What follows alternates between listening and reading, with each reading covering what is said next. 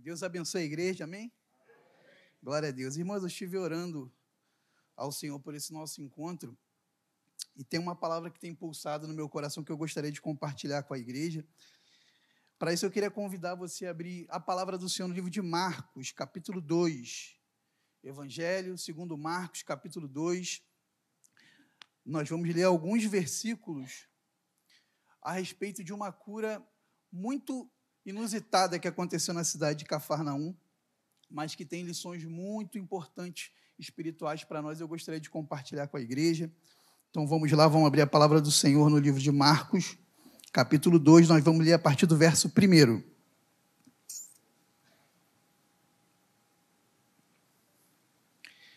Marcos, capítulo 2, a partir do verso 1.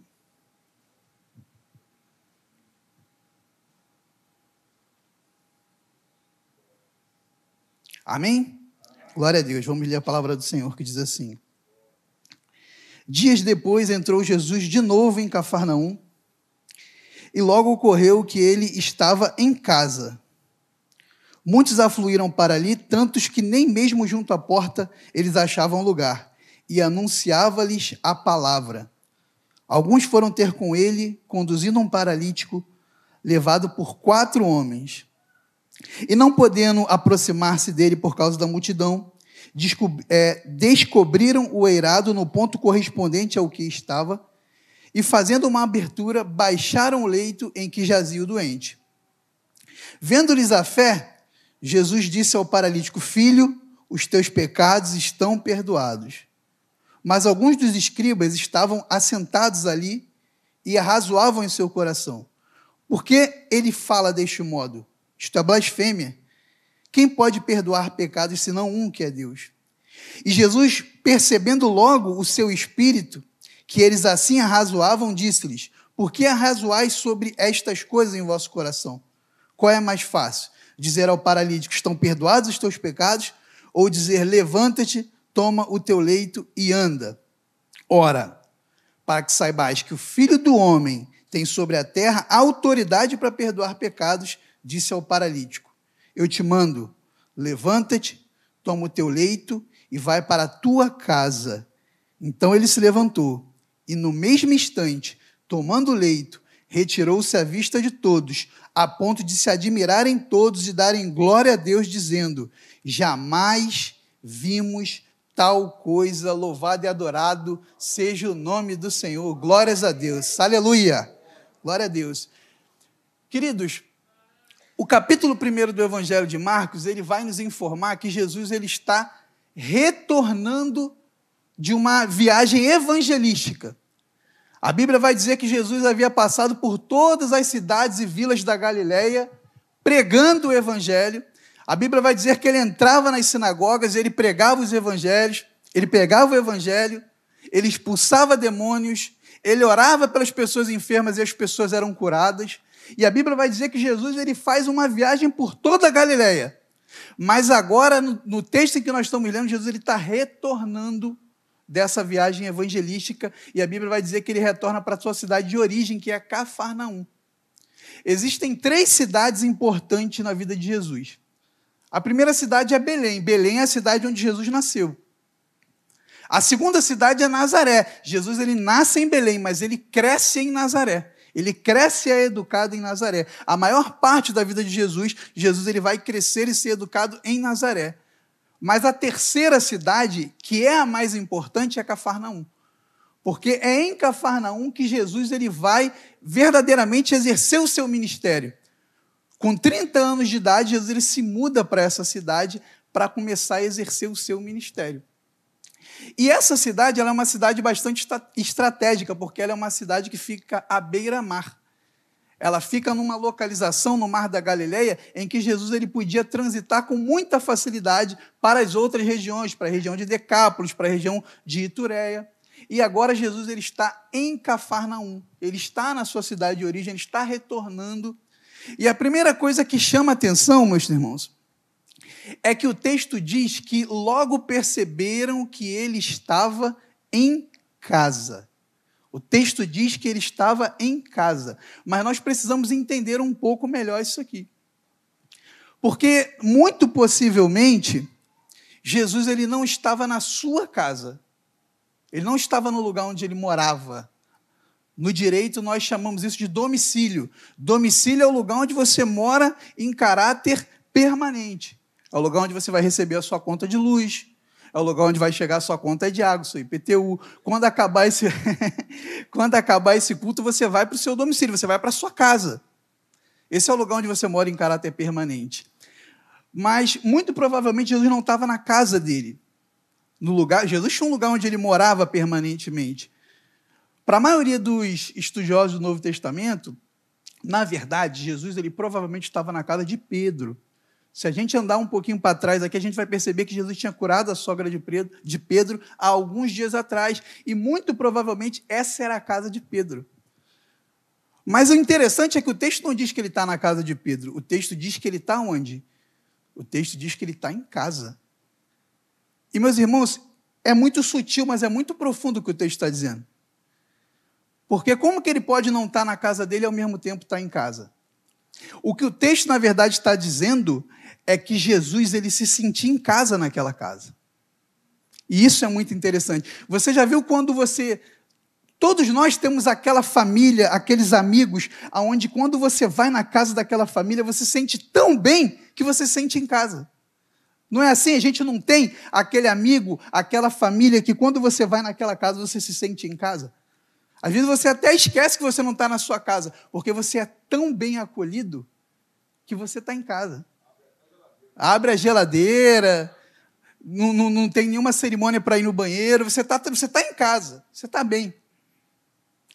E é sobre isso que Marcos está tentando comunicar. Jesus ele se sentia tão à vontade naquela casa que era a casa dele. Ele estava em casa. E às vezes a igreja é um pouco assim, né? A igreja, ela é um lugar onde você vem e você se sente em casa. Não existe anfitrião melhor do que o nosso Deus. Quando você chega na igreja, você está em casa. Não existe ninguém melhor para te receber do que o seu Deus. Então, quando a gente vem na casa do Senhor, quando a gente chega aqui na, na Maranata, a gente está em casa. Você vai contar o seu problema, você vai receber abraço. O irmão vai perguntar como você está, você vai receber oração. É tão bom estar na casa do Senhor, né, irmãos? É tão bom se sentir em casa. Sempre que a gente vem na igreja, a gente se sente um pouco em casa. Mas a questão não é se você se sente em casa quando você vem na casa de Deus. Não é sobre isso. A pergunta é: Deus ele tem se sentido em casa na sua casa? Porque Jesus ele se sentia em casa na casa naquela casa. Mas será que Jesus ele tem se sentido em casa na nossa casa? Essa é uma pergunta muito séria, irmãos. Sabe por quê? Às vezes a gente cria uma atmosfera dentro do nosso lar, a gente cria um ambiente dentro da nossa casa em que Jesus ele não se sente à vontade. Às vezes a gente cria um ambiente em família em que o Espírito Santo ele não tem oportunidade de ser Deus na nossa família, na nossa casa, no nosso lar. A gente entra muitas das vezes numa queda de braço, a gente quer estar certo, a gente quer estar com a razão, e a gente não percebe que quando a gente cria esse ambiente, muitas das vezes Deus não pode ser Deus dentro da nossa casa. É muito sério você parar para pensar que às vezes a gente cria um ambiente no nosso lar em que Deus não está confortável dentro da nossa casa porque nós não demos lugar para ele ser Senhor. Mas o texto está dizendo que Jesus ele era, ele estava à vontade naquele lar ali. Ele se sentia em casa. E talvez a gente possa estar tá vivendo uma situação dentro da nossa casa, dentro do nosso lar, que a gente sabe que a gente está impedindo o Espírito Santo de ser Deus dentro da nossa casa. Talvez você possa estar tá vivendo uma situação dessa. Mas talvez você possa sair daqui essa noite e mudar essa situação. Porque só depende de você, meu irmão, mudar essa situação. Porque Deus ele quer ser Deus na sua casa. Não existe a possibilidade de Deus não querer ser Deus dentro do seu lado, dentro da sua casa. Mas você tem que deixar ele ser Senhor. Você tem que abrir mão do seu orgulho. Você tem que abrir mão da sua vaidade para que Deus ele possa ser Deus na sua casa. E eu vou te falar uma coisa, meu irmão. Eu creio que lares eles podem ser mudados aqui essa noite, mentalidades elas podem mudar, o Espírito Santo pode fazer algo novo dentro da nossa casa a partir daquilo que Deus ele está fazendo nesse culto. Amém? Glórias a Deus. Jesus ele era Deus naquela casa. Aquela casa era uma casa assim, era uma casa que todo mundo sabia que tinha milagre naquela casa ali. Todo mundo sabia que tinha milagre na casa de Pedro. E Deus ele quer fazer a nossa casa um palco de milagres. A nossa casa, ela tem que ser uma referência de milagre para quem está ao redor. Poxa, a casa daquele irmão ali é uma casa onde acontece milagre. A casa do Reginaldo é a casa onde tem milagre. Essa tem que ser a referência da nossa casa. É a casa onde Jesus ele se encontra, onde Jesus ele está operando. Aquela era uma casa assim. Mas veja bem, meus irmãos, a Bíblia ela vai falar de outra casa. Essa é uma casa, é a casa onde Jesus está, é a casa onde Jesus se sente em casa. Só que tem outra casa nessa passagem. Tem uma casa aqui nessa passagem. E nessa outra casa, o cenário é outro, completamente diferente. A Bíblia vai dizer que nessa casa existe um homem que ele está ali entrevado num leito. Os pés daquele homem ali não podiam se mover. Os músculos daquele homem estavam atrofiados. A coluna vertebral dele foi paralisada. A doença tomou conta de toda a área motora do cérebro daquele homem. Então ele não podia sair da casa onde ele estava para ir para a casa onde Jesus estava. Ele estava impedido. Mas a Bíblia vai falar sobre quatro amigos. Aquele homem ele tinha quatro amigos. E aqueles amigos, eles não tinham motivo nenhum para fazer o que eles fizeram, mas eles fizeram. Eles decidiram que eles iam pegar aquele homem, tirar o homem de onde ele estava, colocar ele no ombro e levar até Jesus. O que eu aprendo com isso, meus irmãos? Eu aprendo que quando a gente não tem condição de ir até Jesus, Deus ele tem levantado pessoas para nos caminhar até Jesus. Deus tem levantado pessoas para nos levar a Jesus quando nós não temos condição. Não são muitas pessoas, mas Deus tem levantado essas pessoas. Deus tem levantado amigos para nos levar para a presença de Jesus. Porque veja bem, amigo para te levar para todos os outros lugares tem vários, tem muitos que não são amigos. Amigo para te levar para um bar, você vai ter vários. Amigo para te levar para um campo de futebol, você vai ter vários, várias pessoas.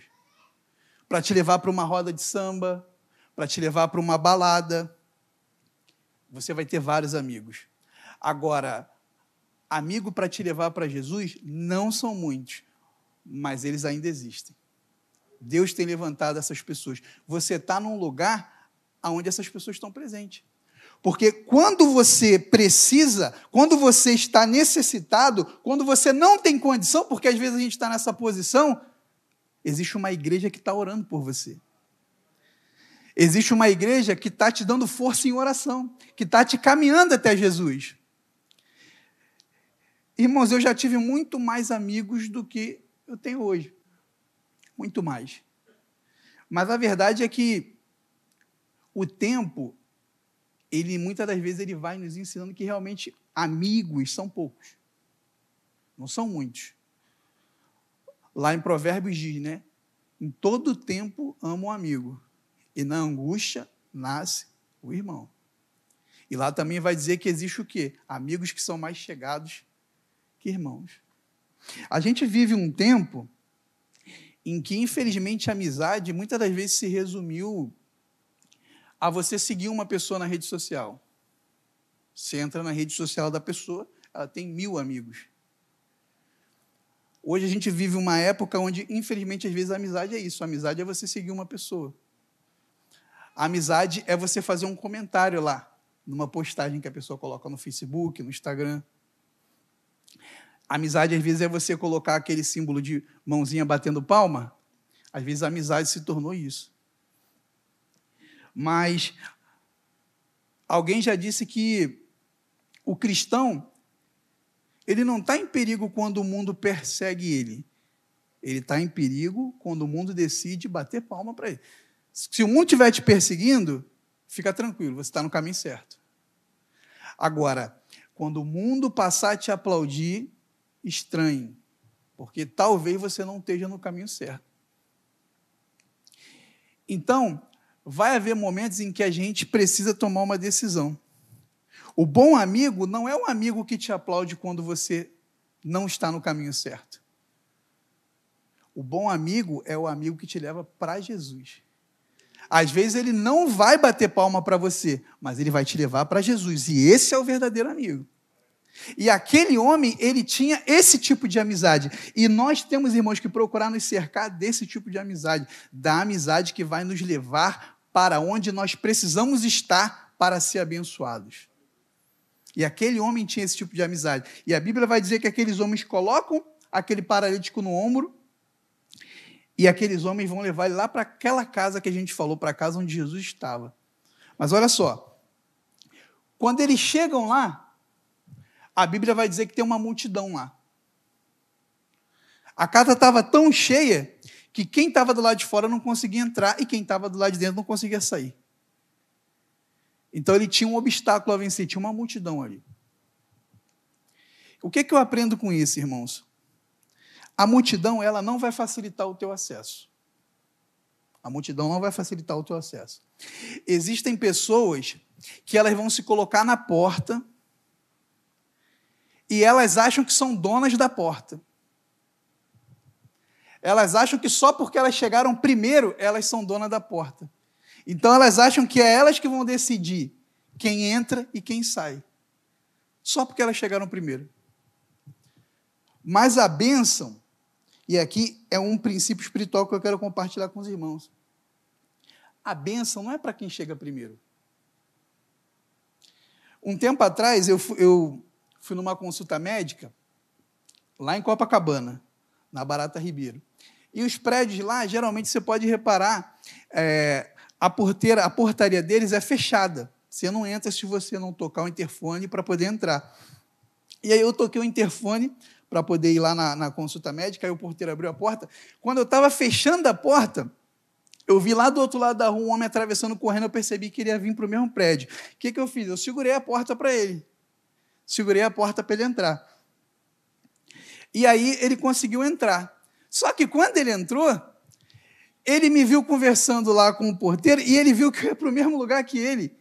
E foi muito engraçado porque o que, que ele fez? Ele tomou uma atitude de querer ir na minha frente, porque ele percebeu que a gente estava indo para o mesmo médico. Aí ele quis ir na minha frente, ficou desesperado, ficou apertando lá o botão do elevador, só que eu tinha segurado a porta para ele. Aí eu achei aquele engraçado, ele não conseguiu não deu tempo, aí eu entrei, entramos eu e ele junto. Aí ele, não, não, fica na. É, é, entra você primeiro, para ele poder ficar na frente. Só que quando o elevador subiu, a porta era o contrário, a saída era do lado de lá. Ele quis me deixar entrar, mas ele não sabia que era o inverso, a porta abria do outro lado. Aí eu saí, irmãos, foi muito engraçado, porque ele me empurrou assim e foi embora na minha frente.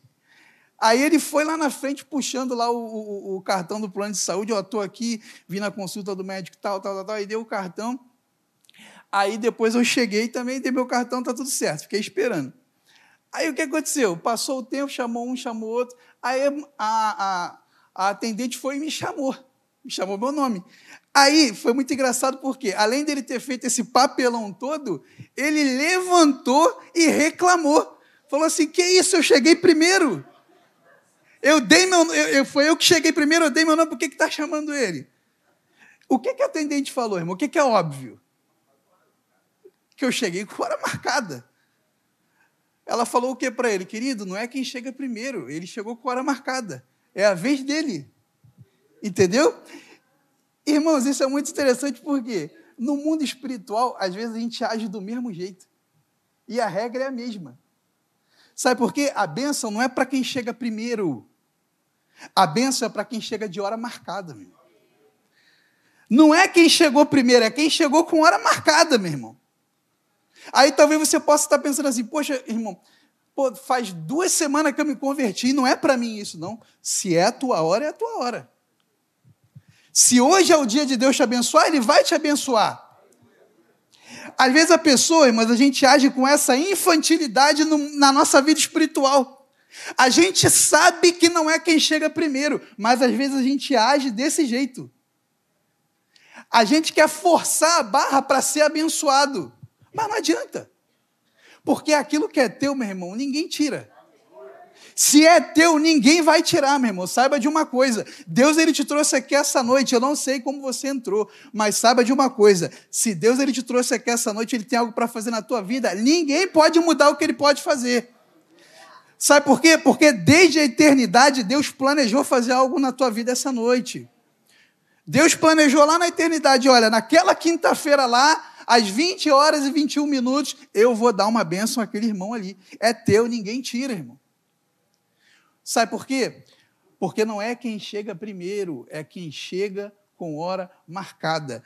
A gente não tem que estar preocupado, irmãos, em forçar uma barra para Deus nos abençoar, porque não é assim que funciona o mundo espiritual. A gente tem que estar preocupado em entrar na agenda de Deus, porque se você entra na agenda de Deus, o que é teu, ele vai te dar. Eu, ontem a gente estava conversando, né, pastor, o pastor Patrick, é, sobre Jairo e a mulher do fluxo de sangue. Essas duas histórias, elas se entrelaçam, né? Se a gente lê essa passagem, elas se entrelaçam, né? E é engraçado que é na cidade de Cafarnaum, aqui no mesmo lugar. Jesus ele foi, pegou o barco, foi lá em Decápolis, virou a cidade de cabeça para baixo lá dos nazarenos, expulsou o demônio do homem, jogou o demônio para os porcos, o pessoal expulsou Jesus, ele volta. Quando ele volta, ele chega no porto da cidade, a cidade está lotada lá no porto esperando Jesus. Só que a Bíblia vai falar de um homem chamado Jairo. Jairo era um homem extremamente influente. Era um homem grande na sinagoga. E aí, o que, que ele consegue fazer com a influência dele? Ele fura a multidão. Tinha várias pessoas, mas ele era importante. Então, ele fura a multidão e ele consegue ter acesso a Jesus. E ele chega para Jesus e fala: Ó, Senhor, eu estou com minha filha quase morrendo, minha filha de 12 anos está quase morrendo. E Jesus, o que, que Jesus faz? Atende ele e começa uma caminhada com ele. Mas aí, o que, que vai acontecer? A Bíblia vai dizer que no meio do caminho, ele indo lá para a casa de Jairo, aparece uma anônima, uma mulher qualquer. Aquela mulher ali, ninguém conhecia aquela mulher. Só que a Bíblia vai dizer que ela não trocou nenhuma palavra com Jesus. Ela bota a mão na veste de Jesus e ela é curada. A Bíblia vai dizer que o tempo que a filha de Jairo tinha de vida, ela estava passando por aquela enfermidade, 12 anos. E ela é curada. E o mais interessante é que o tempo que Jesus perdeu parando para poder curar e falar com aquela mulher foi o tempo suficiente para a filha dele morrer lá na casa dele. E aí ele vira, se coloca na posição dele: Poxa, mas eu cheguei primeiro. Eu cheguei primeiro. E ela foi abençoada. Por quê? Porque ele achou que quem chega primeiro é abençoado porque chegou primeiro. Mas aquela mulher era a hora dela. Era a hora dela. Ele foi abençoado também, irmão? Jairo foi? Foi. Foi mais ainda, o milagre foi maior. Mas naquela hora era a hora dela. Aquela hora era a hora dela. Meu irmão, se for a tua hora essa noite, Deus ele vai te abençoar. Ninguém vai poder impedir o que Deus tem para fazer na tua vida. E eu vou falar uma coisa para os irmãos. Eu creio que é a hora de muita gente aqui essa noite. É a hora de muita gente aqui essa noite. Aquele homem chegou, mas alguma coisa dizia que era a hora dele. Tinha uma multidão, não era fácil para entrar. A Bíblia vai dizer o seguinte: aquele homem ele olha para frente, impossível. Ele olha para o lado, impossível. Gente de tudo quanto é lado. Olha para o outro, impossível. Olha para trás, dava para voltar? Dava, mas ele não vai voltar mais. Ele chegou até ali, ele vai caminhar. Aquele homem, ele estava cercado do impossível. Era impossível de todos os lados. Mas a Bíblia vai dizer que alguém olhou para um lugar que ninguém estava olhando. Olhou para cima. E quando essa pessoa olhou para cima, ela viu um caminho, um acesso que ninguém viu ela viu um caminho que ninguém viu quando ela olhou para cima. Enquanto ela estava na horizontal, era impossível de todos os lados. Mas em algum momento alguém teve a, o insight de olhar para um lugar que ninguém estava vendo, e ele olhou aquele lugar e ele percebeu que aquele lugar ali podia ser um caminho. O que, que eu aprendo com isso, irmãos? Enquanto você ficar olhando para baixo, nada vai acontecer. Não é, não, tô, não é palavra de coach, não, tá? Mas a gente está falando do sentido espiritual. Enquanto você viver uma vida na horizontal, nada vai acontecer. Mas quando você deixa de viver uma vida na horizontal e passa a viver uma vida na vertical, coisas começam a acontecer na sua vida. A gente tem que abandonar uma vida onde a lógica é na horizontal.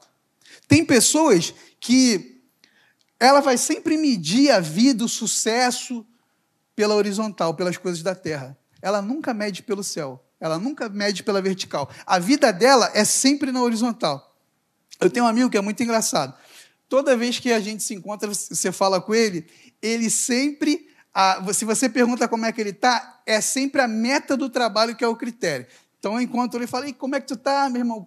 Quanto tempo que a gente se vê, como é que está? Rapaz, minha vida está uma bênção, que é... nunca tive melhor, estou vendo a melhor fase da minha vida. Esse mês eu bati a meta do trabalho, já estamos no dia 15, eu bati a meta do trabalho, está tudo certo. Aí ele bate a meta do trabalho, está tudo ótimo. Aí passa um tempo, você encontra ele no outro mês, e aí, como é que está, meu? Rapaz, ora por mim. Esse mês está muito difícil, cara. Não bati a meta do trabalho ainda. A vida dele é a meta do trabalho. A vida dele é sempre a meta do trabalho. Aí, um tempo atrás, a gente se encontrou e falei, ó, oh, meu irmão, eu não perguntei como é que está a meta do teu trabalho. Eu perguntei como é que você está. E aquilo ali meio que deu um, deu um choque nele. Por quê? Porque às vezes a gente realmente vive uma vida, irmãos, onde a gente faz esse raciocínio. A gente não percebe, mas a gente pauta a nossa vida, se ela está boa, se ela está ruim, com base nessa vida aqui, ó, na horizontal. A gente não mede a nossa vida pela vertical. Às vezes, irmãos, a nossa vida, sobre essa ótica aqui, ela pode estar na pior situação possível. Mas quando você olha para o lugar certo, você vai perceber que a sua vida está uma bênção. Sabe por quê? Porque quando você olha para cima, você tem um lugar de exclusividade. Em cima não tem concorrência. Eu não preciso, um irmão não precisa deixar de ser abençoado para eu ser abençoado, porque em cima é exclusivo. Todo mundo que for para cima vai ser abençoado. Agora, quando a gente vive na lógica da multidão, embaixo não. Embaixo não. Embaixo é o melhor. Embaixo é quem chega primeiro. Embaixo, a lógica da multidão é o melhor. Lembra daquele, daquele, é, daquele paralítico de Betsaida? Que ele está no tanque. Como é que acontecia? O anjo vinha, teoricamente, alguns dizem que era realmente um anjo, outros dizem que era uma crença, mas fato é que quando a água se movia, o que acontecia? Todo mundo saía correndo e quem chegava primeiro era curado. Essa é a regra da multidão. Na regra da multidão, só tem lugar para o melhor. Se você quiser viver uma vida na regra da multidão, pode viver, mas saiba que é só o melhor que vai ser abençoado. Agora, irmãos, quando a gente abandona isso e a gente passa a viver na dependência de Deus, a gente passa a olhar para o lugar certo, e aí é falando espiritualmente. Quando a gente para de olhar para essa sobre essa ótica e a gente passa a olhar para o lugar certo, o que é o lugar certo? É o lugar da dependência. Quando você olha para esse lugar, tem bênção para todo mundo, irmão. Tem bênção para todo mundo quando você olha para o lugar certo. Aqueles homens, eles entenderam o seguinte: eles tinham que se posicionar. Eles entenderam que eles tinham que se posicionar. Sabe por quê? Jesus ele não se move por necessidade. Jesus se move por posicionamento. Porque se Jesus se movesse por necessidade, vocês concordam que se fosse por necessidade, todo mundo tinha que sair dali curado aquele, aquele dia? Porque todo mundo precisa. Mas foi todo mundo que saiu curado, irmãos? Aquela noite? Não. Até onde eu sei pela narrativa, foi só aquele homem ali. Por quê, irmãos? Jesus não se move por necessidade. Jesus se move por posicionamento. Não é porque você precisa que Jesus vai te abençoar. É aonde você decidiu se posicionar. Às vezes a gente passa muito tempo da nossa vida e a gente não entende porque certas coisas não acontecem. Não basta você precisar de algo para Jesus fazer, não é assim que funciona. É necessário que você se posicione, que você saia de um lugar onde você está e você se coloque em outro lugar. Irmãos, todo mundo quer ser abençoado, mas poucas pessoas querem se posicionar.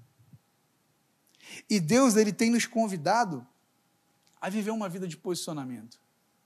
Sabe, porque não é fácil. Você só percebe é, o poder que uma coisa tem sobre você quando você tenta resistir aquilo. Já observou? Por exemplo, o sedentarismo.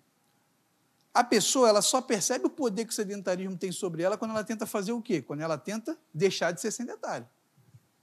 Exercício, começa a tentar fazer exercício. Aí você vai ver o poder que o sedentarismo tem sobre você. Quando você tenta fazer o quê? Se mover, sair daquilo. Enquanto você está entregue ao sedentarismo, você não tem noção do poder que ele tem sobre você. Mas quando você tenta se mover e sair daquilo, você percebe o poder que aquilo tem sobre você.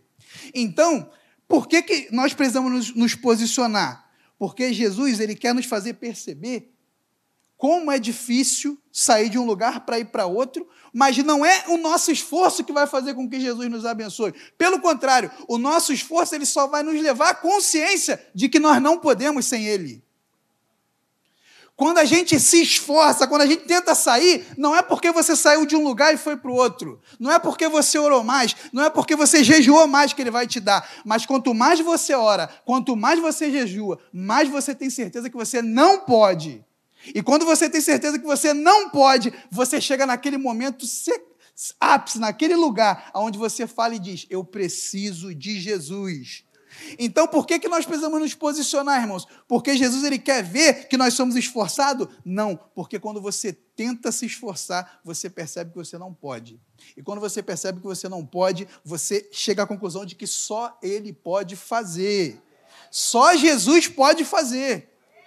Deus ele tem nos levado a viver essa vida de posicionamento. Irmãos, não é fácil. Não é fácil viver uma vida de oração. Não é fácil viver uma vida de leitura da palavra. Se você não tem o hábito de ler a palavra diariamente, tenta começar a fazer isso para você ver. Não é fácil, não. Só que você vai ver o resultado que isso vai fazer na sua vida. Tenta começar a ler a palavra todo dia. Vai ser difícil. Tenta começar a orar todo dia. Vai ser difícil. Se você não tem o hábito de orar diariamente, não é orar para dormir, é separar um momento de oração, de intimidade. Você vai ver como é difícil, mas a longo prazo você vai ver a diferença que isso vai fazer na sua vida. Porque à medida em que você busca mais, você vai se afastando da multidão e vai indo para um lugar onde Deus ele pode te abençoar para um lugar onde Deus ele pode ser Deus na sua vida, ele pode ser Senhor na sua vida. Louvado seja o nome do Senhor. Então aqueles homens, eles se posicionaram. E quando eles se posicionaram, a Bíblia vai dizer o quê, irmãos? Que eles abrem um buraco no teto. Eles abrem um caminho. As casas antigamente, é, o, o, o, teto geralmente era feito de galhos, de madeira, e você geralmente colocava barro por cima. Então o que, que eles fizeram? Eles escavaram, possivelmente cavaram ali, tiraram o barro. Imagine a bagunça santa que aqueles homens ali fizeram. Acabaram com a casa de Pedro toda, fizeram um buraco e desceram. Só que, diante desse esforço, agora eles estavam na presença de Jesus. Irmãos, como é bom estar na presença de Jesus. Como é bom estar na presença. Jesus está presente. Quantos estão sentindo a presença aqui essa noite? Glória a Deus, Jesus está presente aqui. Como é bom estar na presença de Jesus, irmãos. Às vezes a gente vai incomodar algumas pessoas, às vezes vai ser difícil, mas não tem preço estar na presença do Mestre. Porque quando você está na presença do Mestre, milagre pode acontecer. Quando a gente está na presença do Senhor, os milagres eles podem acontecer. Então Jesus ele está presente. Se ele está presente, o milagre pode acontecer. Aqueles homens eles estavam na presença do Senhor. Mas preste atenção. tinha uma grande expectativa ali. Se você faz um buraco no teto, você para toda a reunião e aí desce um paralítico, irmãos, na frente de Jesus. Qual é a expectativa de todo mundo? O que, que todo mundo está esperando acontecer? Que aquele homem levante e ande. Mas eu pergunto aos irmãos: foi o que aconteceu? Imediatamente foi o que aconteceu? Não, porque o que, que Jesus fez? Jesus quebrou a expectativa de todas as pessoas, porque em vez dele curar aquele homem, ele disse o seguinte: olha, os teus pecados estão perdoados. Todo mundo queria ver o homem andar. Aí Jesus fala uma coisa que não dá para ver, não tem como ver, só acontece dentro. Os teus pecados estão perdoados. Todo mundo queria ver, mas ele faz uma coisa que só acontece dentro. O que, que eu aprendo com isso, irmãos? mais importante do que a cura exterior é a cura interior. Mais importante do que acontece por fora é aquilo que deve acontecer por dentro. As coisas invisíveis são muito mais importantes do que aquilo que é visível. Às vezes a gente vem à presença de Jesus e a gente está muito preocupado com aquilo que é de fora. E às vezes a gente até está bem do lado de fora. Às vezes você está na sua melhor fase. Mas por dentro você está falido. Quantas pessoas estão bem por fora, mas por dentro aquela pessoa está falida? Por fora ela tem um sorriso no rosto, mas por dentro tem uma lágrima que ninguém está vendo. E talvez você possa estar assim essa noite. Às vezes por fora você vem, você está aqui, você está sorrindo, você está falando com o irmão, está abraçando, mas ninguém sabe o que está passando dentro de você. Só que Jesus sabe o que está dentro de você. E Jesus ele pode mudar o que está dentro de você. Eu quero te falar uma coisa, meu querido. Só Jesus pode mudar o que está dentro de você. Só Jesus pode mudar aquilo que está te fazendo chorar toda noite. Só Jesus pode mudar aquilo que tem te feito lamentar toda noite. Jesus ele tem poder para fazer uma cirurgia dentro de você e mudar você por dentro. Porque quando ele mudar você por dentro, coisas vão começar a acontecer por fora. É, quando a gente está desempregado, irmãos, uma porta de emprego, evidentemente, é importante. Claro que é. Quando a gente está estudando por um concurso, óbvio que a gente quer passar, óbvio que é importante. Quando a gente está passando por uma crise financeira, é importante, tudo isso é importante. Mas nada é mais importante do que Deus ele pode fazer por dentro. Sabe por quê? A porta de emprego pode esperar. A porta de emprego pode esperar. O concurso pode esperar. Mas a alma não pode. Quando Jesus fazer por dentro, tenha certeza no tempo certo, tudo que precisa acontecer por fora vai acontecer. Amém? Caminhando para o final da nossa mensagem, irmãos, a gente chega no ponto central da pregação, da mensagem. E agora? Agora é o ponto chave, porque Jesus ele já fez o que tinha que fazer. Veja, Jesus ele já fez o que tinha que fazer. Aquele homem, irmãos, não precisava sair dali curado. Ele não precisava, porque Jesus já fez o que tinha que fazer. Só que duvidaram. Só que duvidaram. Duvidaram do quê? Duvidaram daquilo que ele fez dentro. Duvidaram do que ele fez dentro. Sabe por quê? O incrédulo, ele, ele não acredita, ele só acredita naquilo que ele vê. Ele só acredita naquilo que ele vê. Então duvidaram do que ele fez dentro. E aí, porque duvidaram, Jesus foi lá e fez o seguinte: então eu vou fazer mais. Duvidaram, então eu vou fazer mais. Eu vou fazer mais para provar que aquilo que eu disse que está acontecendo por dentro é verdadeiro. Eu vou fazer, presta atenção, eu vou fazer por fora para provar para o incrédulo que aquilo que eu disse que está acontecendo por dentro é verdade o incrédulo vai crer que o que eu disse que está acontecendo por dentro é verdade. Porque o que acontece, irmãos? Fato é que quando ele disse que aconteceu algo por dentro, ninguém pode ver. Então, porque ninguém podia ver, não creram. Aí ele falou: então eu vou fazer mais, eu vou fazer mais para que aquele que não creu que o que eu disse que aconteceu por dentro, ele vai passar a crer. Existem coisas que Jesus ele vai fazer mais na sua vida. Mais. Só porque duvidaram, ele vai fazer mais. Geralmente, quando a gente se converte, é muito comum. Quando, você, quando a gente aceita Jesus, irmãos, há uma transformação imediata na nossa vida. Muda completamente. Existe uma, algo que vai acontecer no nosso interior que vai mudar a nossa vida para sempre. Depois, a gente vai passar o restante da nossa vida amadurecendo. Mas há uma mudança que acontece imediatamente por dentro. Mas isso não quer dizer que porque aconteceu uma coisa por dentro, todo mundo vai acreditar que aconteceu. Geralmente, quando Jesus faz algo dentro de você, ninguém acredita. Quando eu me converti, nem meus pais acreditaram que Deus tinha feito alguma coisa por dentro. E geralmente é assim. As pessoas não vão acreditar, mas aconteceu. E aí o que que Deus começa a fazer? Deus ele começa a fazer coisas por fora. Ele começa a fazer por fora para provar para quem não creu que aquilo que ele fez por dentro é genuíno e verdadeiro. Então Deus ele começa a moldar a nossa vida com coisas. Já reparou que quando a gente aceita Jesus, coisas inacreditáveis acontecem?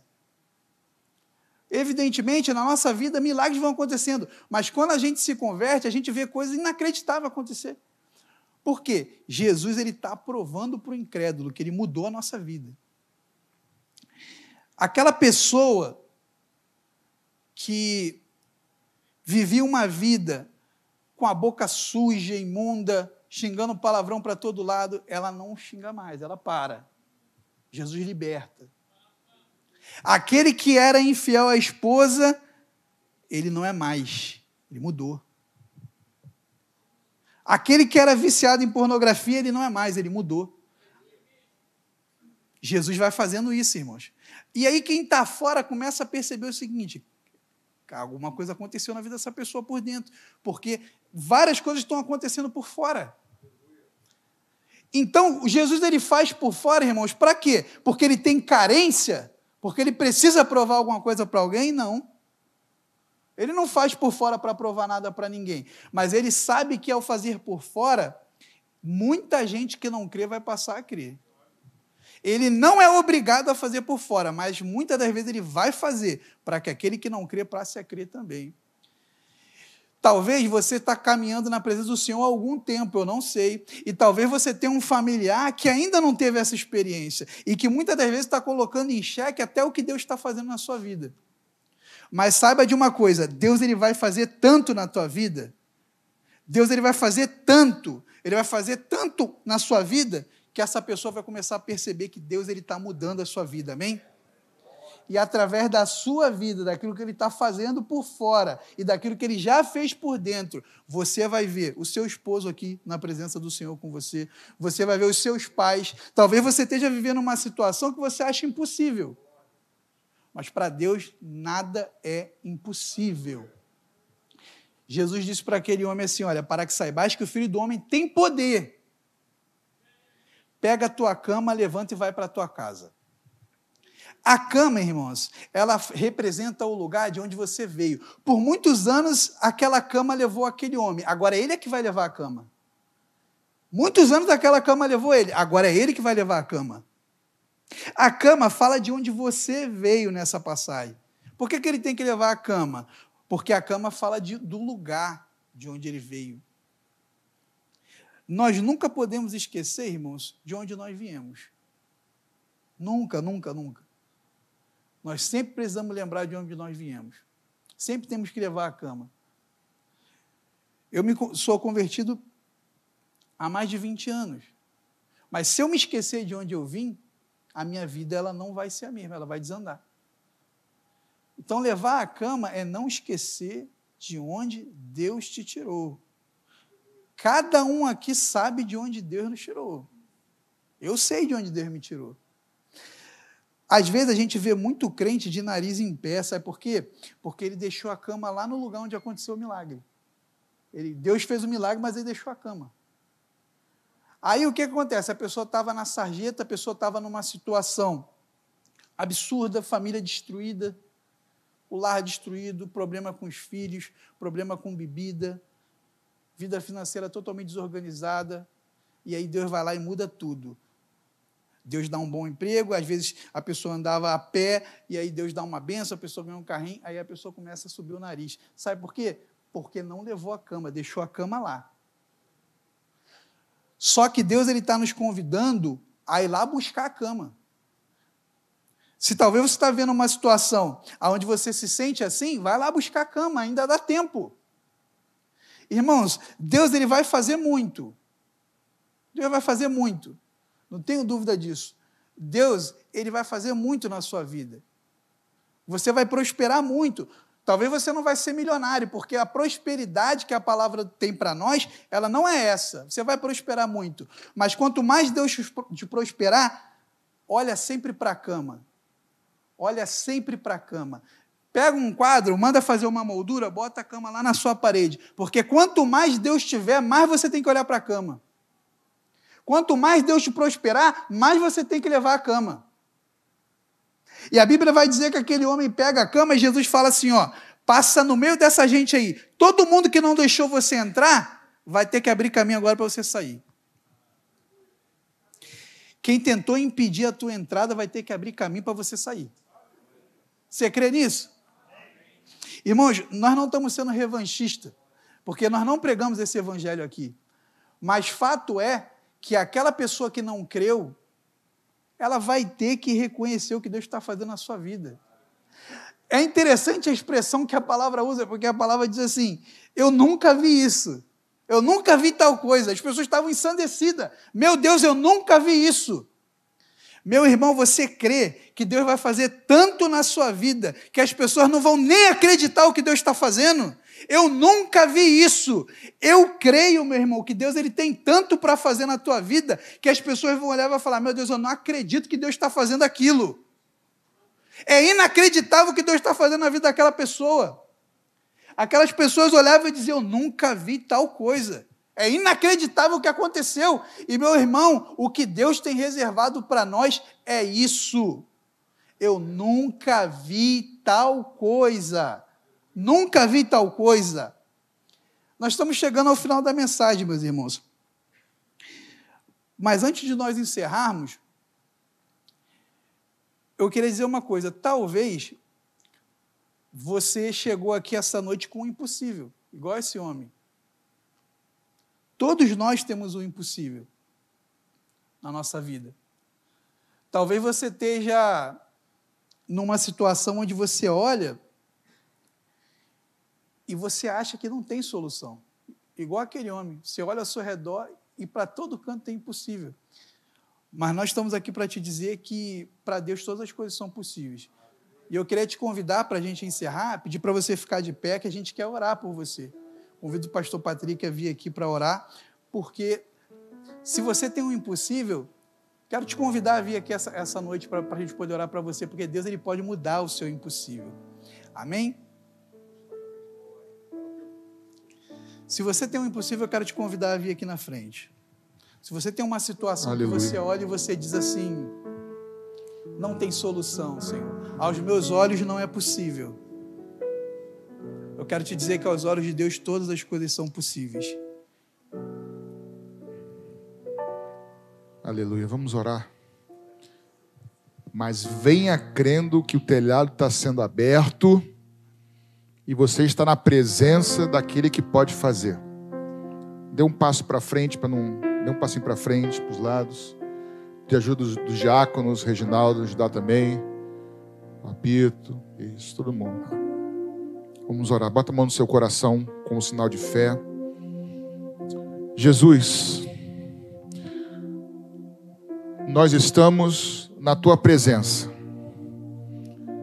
Pela fé, esses meus irmãos, as minhas irmãs, agora nós abrimos o telhado, descemos, estamos aqui diante do Senhor. Cremos que tu pode fazer fora e cremos que o Senhor pode fazer dentro. Mas primeiramente te pedimos, Espírito Santo, faz dentro. Faz dentro dessa minha irmã, desse meu irmão, na mente, no coração, nos sentimentos. Que haja perdão nessa noite, Jesus. Tu conhece o coração de cada um, de cada uma. E é um coração quebrantado e contrito, o Senhor não rejeita. Espírito Santo, tu és bem-vindo nessa noite. Tu és bem-vindo nessa reunião. Pedimos, Espírito de Deus, tu conhece a necessidade interior de cada um. Tu conhece os, as dores, os dramas, o Senhor conhece os medos, o Senhor conhece os questionamentos, o Senhor conhece as lágrimas da alma, o Senhor conhece as partes escuras da alma, o Senhor conhece os dramas, o Senhor conhece o interior de cada um, Jesus. Espírito Santo, faz nessa noite algo que ninguém pode ver. Faz algo nessa noite, aleluia, algo que olhos humanos não podem ver. E Espírito Santo depois começa a fazer a parte de fora para que o mundo veja, para que os familiares vejam, para que os amigos vejam, para que os amigos do trabalho vejam, para que todos vejam que o Senhor pode fazer por dentro e por fora. Aleluia. Para que o Senhor, saibam que o Senhor pode fazer infinitamente mais e além de que tudo que pedimos ou pensamos. Aquele homem pediu a cura física, ele saiu com os pecados perdoados, ele saiu salvo pelo Senhor e saiu andando, testificando diante dos homens.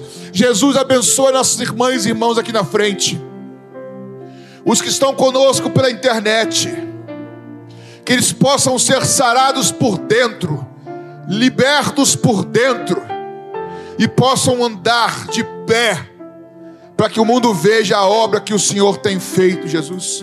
Abençoa a tua igreja, aleluia, nessa noite. Abençoa os teus filhos nessa noite. Obrigado, Senhor. Nos ajuda a parar de avaliar as coisas pelo horizontal e nos ajuda a olhar para o alto. Aleluia, porque do alto é que vem a nossa resposta, a nossa salvação a nossa provisão, o nosso socorro.